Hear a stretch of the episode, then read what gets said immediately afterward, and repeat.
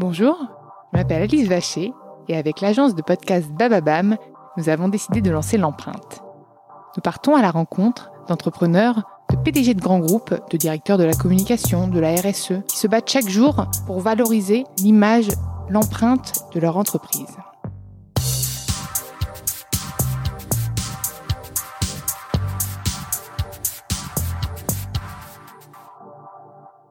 Avant de commencer cet épisode, nous souhaitions vous présenter le nouveau partenaire de l'empreinte. Dans ce nouvel épisode de l'empreinte, j'ai le plaisir de recevoir Jean Ornin, le PDG de Citeo depuis 2016. Salut Jean, je suis ravie de t'accueillir dans l'empreinte. Bonjour, merci. Alors, je me renseignais sur Citeo et Citeo d'ailleurs est devenu entreprise à mission. Enfin, même si finalement euh, c'était un peu obvious pour, euh, pour utiliser un terme franglais, que ce soit une entreprise euh, à mission. Oui, c'est vrai que par, nature et dans, les, dans, les, fondamentaux de Citeo, c'est une entreprise qui a une mission qui est finalement euh, d'arriver à combiner euh, la liberté de, vivre, de, consommer, avec la responsabilité, l'impact environnemental. Et du coup, elle, est née comme ça. Donc, c'est assez naturel pour nous de, passer entreprise à mission. Mais c'est un joli, enfin, ça, ça, donne un, nouveau souffle à l'entreprise. Et d'ailleurs, quand est-ce que, euh, que Citeo est devenue entreprise à mission?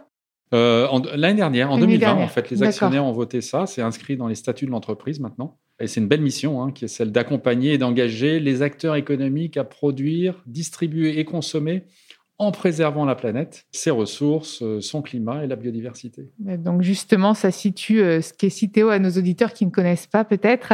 Donc Citeo a été créé par les entreprises du secteur de la grande consommation et de la distribution dans le but de réduire l'impact l'impact environnemental de leurs emballages et papiers en proposant des solutions innovantes. Tu, m'as, tu me disais que c'était plusieurs euh, chefs d'entreprise qui s'étaient regroupés. Est-ce que tu peux me réexpliquer à mes auditeurs du coup ce que tu m'expliquais juste avant? Oui, il y a eu des, entrepreneurs. Donc, le, premier d'entre eux, c'est Antoine Ribou, qui était le grand patron de, Danone, Jean-Louis Beffa, qui, était patron de Saint-Gobain, Paul Ricard, hein, de l'entreprise Ricard, bon, qui étaient des patrons assez engagés.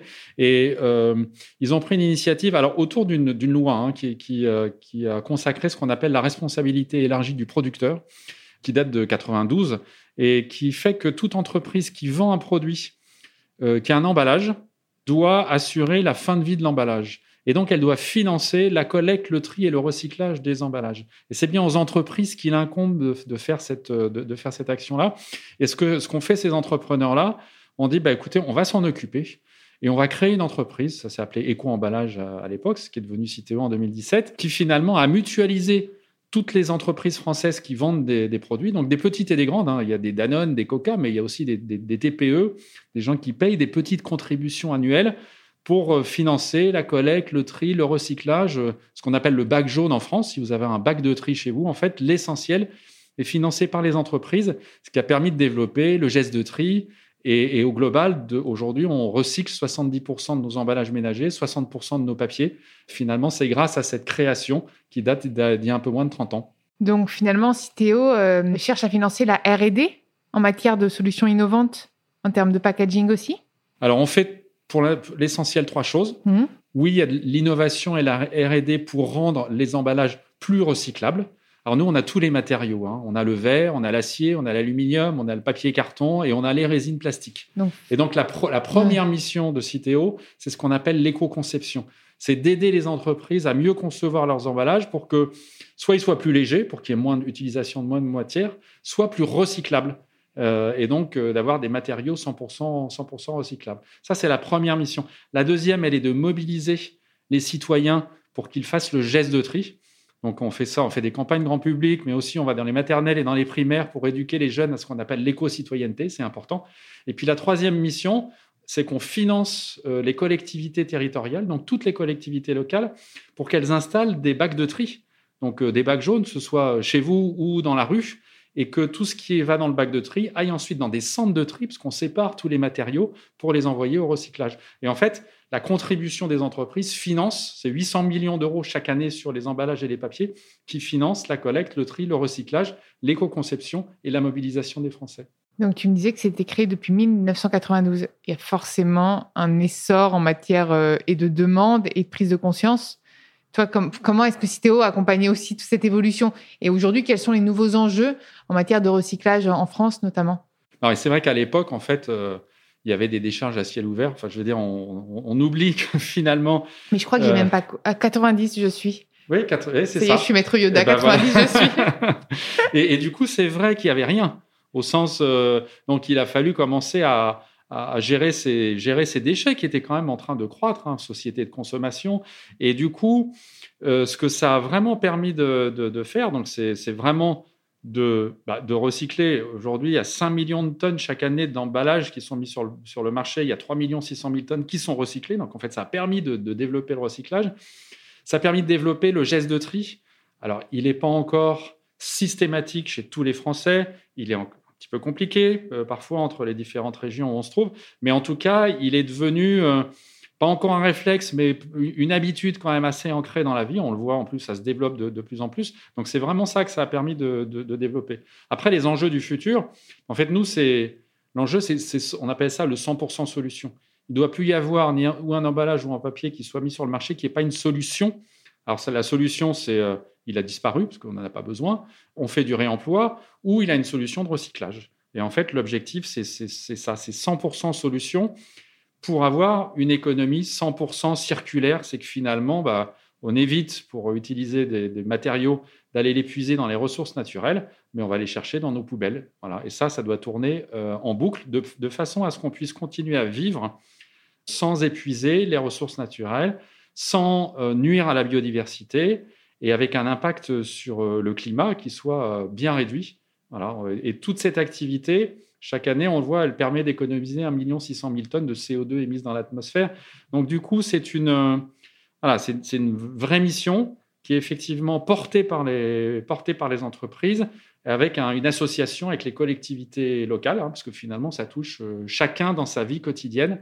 Et, voilà, tout l'enjeu du recyclage et de la réduction de l'impact environnemental des emballages et des papiers. Le meilleur déchet est celui qu'on ne produit pas, en fait. Donc, euh, et j'ai l'impression que finalement, Citeo travaille même à ce qu'on ait une empreinte positive au-delà de neutre, puisqu'on va réutiliser ce qu'on a déjà produit et ce qui devait finir en déchets. Donc finalement, c'est peut-être un petit peu euh, résoudre ce, vers une croissance plus positive que l'empreinte aujourd'hui qu'on a. Je ne sais pas si c'est possible d'ailleurs quand on voit les... En, tout cas, avoir un impact, je dirais, nul, c'est-à-dire arriver à ne plus taper dans les ressources naturelles, à avoir un impact nul sur le climat, Mais vu qu'on l'a déjà produit, du coup c'est presque positif aujourd'hui. Oui, en fait, c'est bon, c'est une action qui est positive, mais c'est vrai que aujourd'hui, vraiment, l'objectif, c'est de, je l'ai dit tout à l'heure, c'est d'essayer finalement d'adapter nos modes de, production, de consommation, de distribution à la préservation de la planète. On sait que de toute façon, c'est un enjeu environnemental fondamental. Nous, on a la chance d'avoir créé ça il y, a, il, y a, 30 ans, de pouvoir construire sur cette, euh, sur cette activité, sur cette histoire, et pour aujourd'hui euh, accélérer. Donc accélérer, c'est simplifier le geste de tri. Accélérer, c'est aujourd'hui euh, faire place à l'innovation. Il y a beaucoup d'innovations matériaux, avec des matériaux que euh, donc beaucoup plus léger, plus recyclable, des nouvelles technologies de recyclage qui sont en train d'arriver. Donc en fait, l'innovation est vraiment extrêmement, extrêmement présente. Et, donc euh, arriver finalement à, à travers ce, mélange de solutions, je l'ai dit tout à l'heure, arriver au 100%. Et est-ce que le travail, ce recyclage en lui-même, est-ce qu'il génère aussi une empreinte carbone? C'est ça que souvent je me pose la question, titre personnel, mais peut-être que nos auditeurs aussi euh, se la posent. Du coup, est-ce qu'en termes de, de balance, d'équilibre, on en est où là-dedans? Oui, le, recyclage, finalement, bah oui, il faut transporter des déchets, les envoyer dans, dans des usines de recyclage. Donc, il y a forcément un impact carbone. Mais si on fait le bilan global, il, alors c'est vraiment bien plus intéressant que d'aller puiser dans des ressources naturelles. Donc en fait, le, quand on compare, il n'y a pas photo, je veux dire, il faut le faire. C'est exactement ça. C'est pas grand-chose dans la vie quotidienne, mais vraiment il faut le faire, euh, ça, vaut le, ça vaut le coup. Et ceux qui boycottent le plastique, toi, qu'est-ce que tu aurais envie de leur dire? Parce que finalement, Laurent Turpot de, de Coca-Cola, qui nous parlait du coup d'une nouvelle, euh, d'une nouvelle bouteille euh, en 100% plastique, en plastique 100% recyclé. Et finalement, les consommateurs, quand j'ai un peu sondé, ils se disent ah ben non, c'est sur du plastique. Oui, mais ce plastique ne partira ni dans les mers ni ailleurs. Il est déjà produit, ce plastique. Oui, alors le, plastique, on dit euh, beaucoup que le plastique, c'est fantastique parce que c'est un matériau qui est très léger, euh, qui a des propriétés barrières, hein, qui protègent les produits vraiment de façon très très bien. Qui a permis, euh, les propriétés barrières, on en parle pas mal en ce moment. Exactement, oui, surtout dans des situations sanitaires telles qu'aujourd'hui. Et en fait, le, grand fléau du plastique, c'est que s'il euh, ne se retrouve pas dans une poubelle ou encore mieux dans un bac de tri pour aller au recyclage et qui se retrouvent dans la nature, euh, c'est une catastrophe. Et en fait, cette catastrophe-là, là, elle existe. Et donc, la, lutte générale, c'est quand même celle-ci. Donc, on peut être euh, contre le plastique, mais en fait, surtout, c'est qu'aujourd'hui, on est au 21e siècle, on sait quand même collecter. On sait traiter la majorité des plastiques. On sait recycler la majorité des plastiques. Pas encore tous, OK, mais on avance vraiment très vite sur ce sujet-là. Donc, je pense que oui, il faut réduire la quantité qu'on peut utiliser. La réduction, ça reste toujours un objectif. Mais après, il ne faut pas oublier que le recyclage, dès lors qu'il est euh, efficace, c'est vraiment une solution. Et ça permet d'éviter cet impact environnemental dont, j'ai parlé tout à l'heure. Et surtout, c'est sûr qu'un plastique qui se retrouve dans un bac de tri, il ne pas, euh, se retrouve pas ni dans la mer, ni dans les océans, euh, ni dans un endroit où il n'a pas à se retrouver, parce que ça, effectivement, c'est un poison. Et du coup, on en revient au second, un des seconds piliers de Citeo, qui est la sensibilisation, parce que finalement, c'est en éduquant le citoyen à jeter euh, le plastique au bon endroit que celui-ci pourra être récupéré, recyclé et du coup euh, avoir une empreinte euh, nulle, quoi. Exact. C'est le, c'est vrai que c'est l'enjeu majeur, c'est que finalement, ce geste de tri devienne un réflexe au quotidien et que nos, nos concitoyens se disent ce que je fais est utile et j'ai confiance. Et on voit qu'on a parfois de la difficulté à ce que les gens aient confiance dans le geste de tri. On a nous un, programme pour simplifier le geste de tri dans toute la France parce qu'aujourd'hui, en fonction des régions dans lesquelles on se trouve, il peut être différent et ça, ça, ça, nuit à la confiance qu'on peut avoir. Et c'est vraiment un grand, un grand programme. C'est pour ça que j'ai dit qu'on démarrait à la maternelle et à la primaire parce qu'en fait, c'est là finalement cette éducation à l'éco-citoyenneté à ces gestes qui sont euh, pas gaspillés, recyclés, enfin tous, tous ces gestes-là éteindre la lumière. sont vraiment éteindre la lumière. Euh, voilà, éviter de prendre des douches de trois quarts d'heure. Enfin, ces, ces choses-là sont fondamentales si on veut pouvoir continuer à vivre euh, librement, tout en préservant bah, cette, cette terre qui est si jolie. Puis du bon sens aussi. Moi, en plus, je viens d'Italie, de, Toscane, et c'est pas deux poubelles qu'on a là-bas, c'est quatre avec un composteur de oula, j'ai jeté ça là-dedans. Alors là, moi je me dis franchement, nous ça va, c'est simple, il y en a pas beaucoup. En Italie, euh, voilà, c'est un peu plus complexe. Faut vraiment, mais ils sont assez euh, assez rigolos. Et puis et puis dans nos villages, en fait, c'est un camion qui passe tel jour pour récupérer telle poubelle, un autre qui passe. Donc voilà. Donc oui, c'est vrai.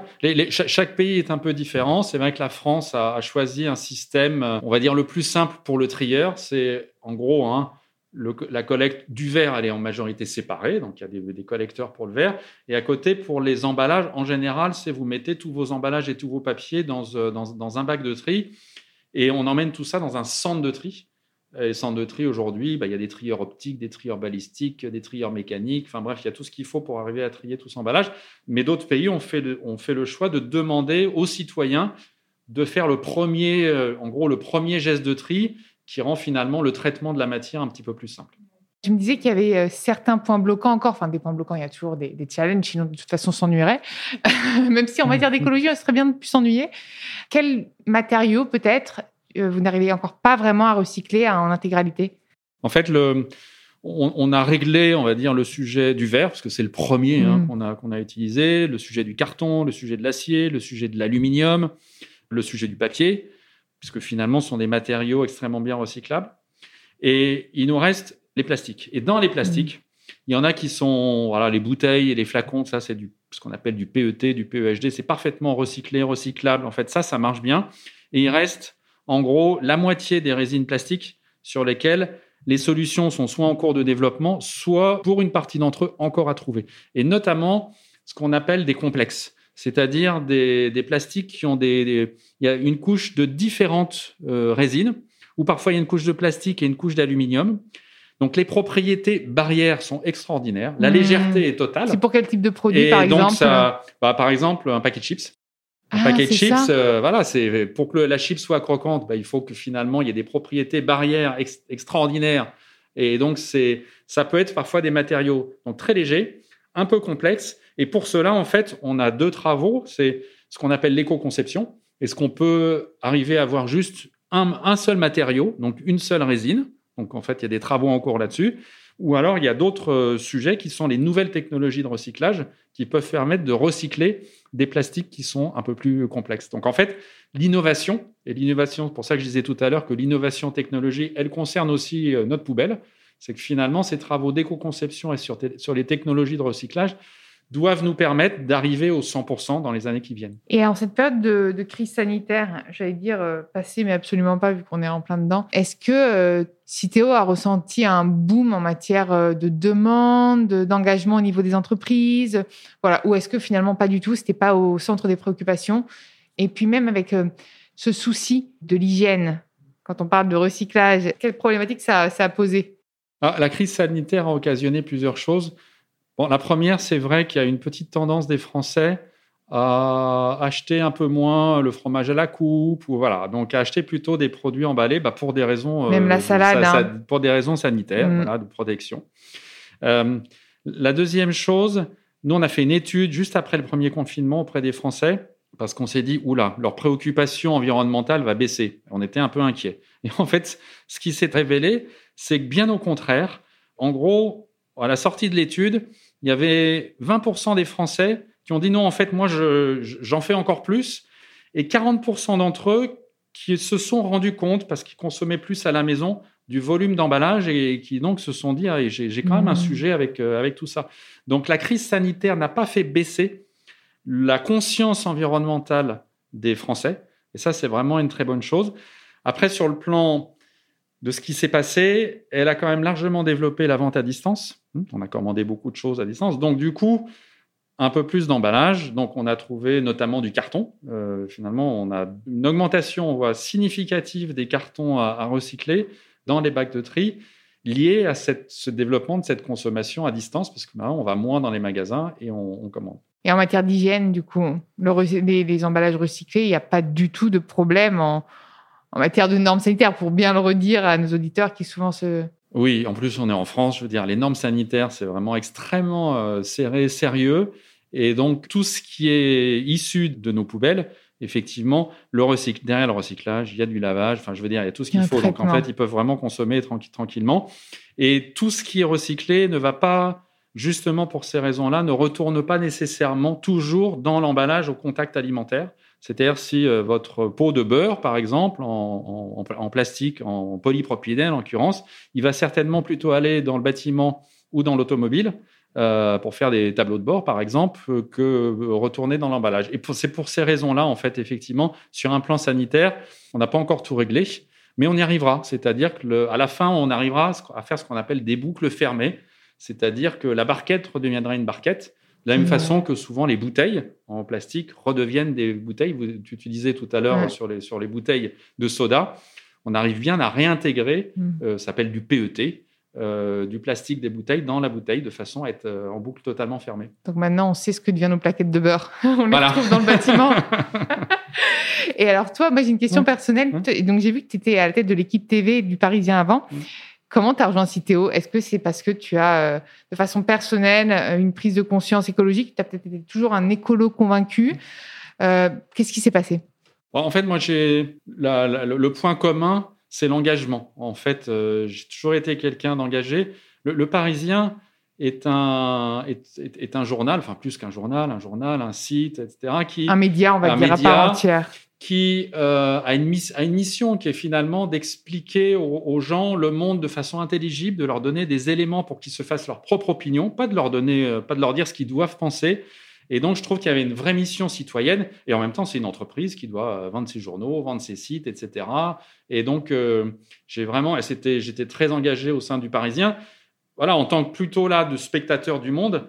Et, là, j'ai eu cette opportunité finalement de devenir acteur mais de la même façon, Citeo, c'est une entreprise. C'est une entreprise, elle est à but non lucratif, mais c'est une entreprise et elle est engagée euh, au service euh, de tous, au service du bien commun. Et c'est ça qui m'anime. C'est bien de le rappeler que c'est à but non lucratif, Citeo, parce que c'est souvent intéressant de se dire qu'il n'y a pas du business euh, derrière. Non, en fait, le, je, je, pas, je ne suis pas intéressé au fait qu'il y ait plus d'emballage. Les entreprises, d'ailleurs, pour elles, les emballages, c'est un coût. Donc, plus il y a d'emballage, plus elle paye. Et en plus, la façon dont elle paye Citeo, dès qu'elle met un emballage sur le marché, c'est que plus l'emballage est recyclable, moins il paye, moins il est recyclable, plus il paye. Donc, en fait, c'est un tarif qui s'appelle, qui est éco-modulé, qui est une incitation à mettre sur le marché des produits emballés recyclables. Voilà, en fait, on a cherché à avoir cette vertu-là pour inciter les entreprises à être de plus en plus éco, éco-conçues dans, ce qu'elles font. Et je trouve que ça, ça permet bah, justement de faire évoluer pour aller vers des matériaux de plus en plus légers, parce que in fine, ça leur coûte aussi moins cher, des, des, emballages moins complexes, parce que ça leur coûte moins cher, et des emballages recyclables, parce qu'aussi ça leur coûte moins cher. Donc on peut allier la performance environnementale avec la performance économique. Et tu penses qu'à quel horizon on pourra se projeter de ne plus jamais produire d'emballage et de simplement les recycler? Je sais, je suis utopiste. Hein. Est-ce que je pourrais le vivre? Euh, Oui. Moi, je pense que dans les, dans les, dans les, déjà dans les cinq ans qui viennent, les choses vont dire dans les semaines qui viennent. Je suis non, dit, non, oh, on pas, est pas dans mal. les semaines. Non, c'est quand même une activité industrielle. C'est quand même du temps long. Mais les choses, euh, il y a eu une accélération. Et, on voit d'ailleurs en matière technologique, les, choses sont en train de bouger. Et dans les entreprises, le sujet est devenu stratégique. Il a monté les étages, et en général, c'est les, grands patrons. Euh, tous les rapports RSE, hein, de toute Exactement. façon. Exactement. Hein. Et c'est devenu aujourd'hui euh, un outil, même pour les gens du marketing, etc. En fait, on voit bien que ce sujet-là est un sujet important pour tout le monde et important pour leurs clients. Et donc, ça devient central pour les entreprises. Et quand les entreprises, on voit une entreprise, c'est adaptable. Hein considèrent que finalement elles ont besoin de prendre ce sujet, elles doivent le prendre à bras le corps, et eh ben elles y vont. Et puis après, tout ça est une activité qui est encadrée par la loi. Hein. Nous, on a un, cahier des charges légal, des obligations, un certain nombre de choses qui poussent aussi à avancer le plus, rapidement possible. du coup, à ce sujet-là, j'ai une question à te poser, qui n'est pas forcément, enfin, si, elle est en lien puisque c'est un emballage. Moi, j'ai travaillé donc avec Bertrand Zwiderski en RSE pour Carrefour, et je me suis toujours posé la question de l'emballage du bio, notamment les concombres. Et, souvent, c'est là, on est encore allé faire un tour en magasin pour aller voir ce qui se passe et on se demande, mais pourquoi? Enfin, on achète un, emballage en plus, quoi c'est une très bonne question. Et d'ailleurs, des gens comme euh, Carrefour, par exemple, sont en train de se dire, mais comment on peut bah, faire autrement Et Bertrand, il sort euh, les bananes ou, le concombre en disant, mais en fait, euh, ça va pas du tout là. Ça va pas du tout. Alors c'est vrai que les raisons à l'origine c'est logique parce que bah, le concombre bio, parfois, il vient d'assez loin, il a été transporté, il faut le protéger. Finalement, il se dégrade un peu plus vite ou il se dessèche plus vite, donc effectivement, il est, il est enveloppé d'un film plastique. Il faut le distinguer en magasin euh, du concombre qui est pas bio. Donc, il y a tous ces sujets-là. Et, l'enjeu, donc, euh, là, de, Carrefour, qui teste d'ailleurs plusieurs solutions, c'est d'arriver à supprimer cette, euh, ce, ce plastique-là qui entoure le concombre. Parce qu'effectivement, on se dit, bah non, en fait, surtout qu'il est bio, euh, et donc, ça paraît bizarre d'acheter un concombre bio entouré de, de, de plastique. C'est ça. C'est que le consommateur qui veut être éco-responsable et pas juste finalement healthy se dit alors, ok, j'achète un concombre bio pour la planète, mais en fait, j'achète aussi un bout de plastique. Exactement. Donc, je fais comment? C'est un peu la. Et donc ça, dans les entreprises mm. euh, et en particulier effectivement dans la dans la grande distribution, il y a il y a cette euh, en fait cette recherche de solutions différentes pour arriver bah, à faire différemment parce que ce qu'on a fait jusqu'à aujourd'hui, enfin, on a fait plein de bonnes choses, mais pas que. Hein. Donc, euh, on sait aussi, moi j'ai dit tout à l'heure, euh, tout ça, ça s'est construit. Euh, on arrive à recycler un maximum d'emballage et de papier. Maintenant, on sait aussi qu'on a des choses à changer.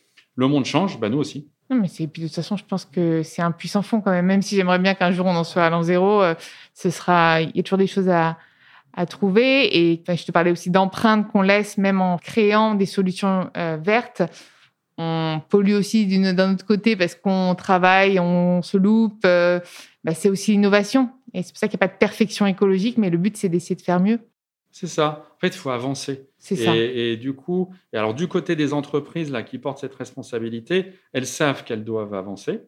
Euh, pour elles, ça coûte de plus en plus cher, hein, en gros. Hein. C'est-à-dire qu'en fait, du coup, euh, c'est un coût qui est de plus en plus intégré dans leur dans leur compte d'exploitation, dans leur raisonnement, dans leur projection. Et, elles savent qu'elles doivent répondre euh, aux attentes qui sont celles du monde d'aujourd'hui. Et, donc, euh, c'est tout l'enjeu des années qui viennent. Et quels sont les prochains challenges alors pour Titéo? Simplifier le geste de tri, donc finir, donc harmoniser la France sur le plan du geste de tri pour que finalement ce soit pas trop compliqué de faire ce, ce geste de tri. Le deuxième, c'est éco-conception et innovation technologique pour qu'il y ait 100% de solutions, c'est-à-dire 100% d'emballage recyclable ou réemployable. Ça, c'est vraiment le, deuxième enjeu. Et, le troisième, bon, d'une façon générale, c'est la mobilisation citoyenne. C'est celui-ci, il est donc, euh, que ce soit chez les petits ou chez les grands, d'arriver à faire de, ces gestes-là, hein, ces gestes éco-citoyens, un vrai réflexe de tous les jours. Voilà, ça doit être lifestyle. On ne doit même plus y penser. C'est finalement les petits qui vont éduquer les grands. Moi, je suis persuadée qu'ils vont dire Maman, non, c'est pas là qu'on met, c'est là. Je pense que c'est vrai, hein, ça va peut-être passer par la nouvelle génération. Hein. C'est vrai. Encore que les, générations plus de 60 sont plutôt pas mauvais. Hein. Ils ont. Euh, alors, plus de 60. Alors, surtout si on va dans les zones qui sont un peu rurales. Bon, à la ville, on n'est pas très, très bon. En revanche, à la campagne, en général, des gens qui ont des maisons individuelles, euh, qui sont un petit peu plus âgés, eux, en général, ils sont bons, ils sont peut-être un peu plus proches de la nature, ils font attention, ils n'ont pas le même mode de consommation qu'en ville où on est un peu euh, consommation nomade. Mais c'est vrai que, mis à part ça, euh, l'avenir, il appartient à nos, jeunes, là, qui vont nous pousser de plus en plus à avoir des comportements, que ce soit au niveau des entreprises, des collectivités ou nous-mêmes des citoyens, qui soient compatibles avec la préservation de la planète. Donc c'est un très beau message à faire passer à tous nos auditeurs. Est-ce que tu aurais envie d'ajouter quelque chose? Bah, La seule chose que je peux ajouter, c'est dire à tout le monde qu'en fait, euh, ça commence ici et maintenant. C'est-à-dire, si jamais dans votre vie, vous pouvez vraiment faire juste... Euh, alors moi, je parle du geste de tri. Donc, si vous avez un emballage, mettez-le dans un bac de tri. Voilà. Donc, euh, après, il y a d'autres réflexes. Si vous allez acheter un livre, allez à la librairie. Mais enfin, bon, ça, c'est un peu en dehors de mon, de mon domaine de, ou, de ma spécialité. Mais en tout cas, voilà, être conscient que c'est la somme de tous ces petits gestes qui vont faire les choses et qu'on a tous une responsabilité. C'est ça la magie, c'est une responsabilité partagée entre entreprises, collectivités locales et citoyens. Donc mon message, c'est oui, allez-y ici et maintenant. Vous démarrez maintenant. Mais merci encore une fois. Le meilleur déchet est celui que l'on ne produit pas. Euh, merci à vous d'avoir écouté l'empreinte. Vous pouvez retrouver tous les épisodes sur Deezer, Spotify, toutes les applications de podcast. N'hésitez pas à liker, partager et commenter le podcast et proposez-moi des profils aussi intéressants que Jean. Je me ferai un plaisir de les accueillir dans l'empreinte.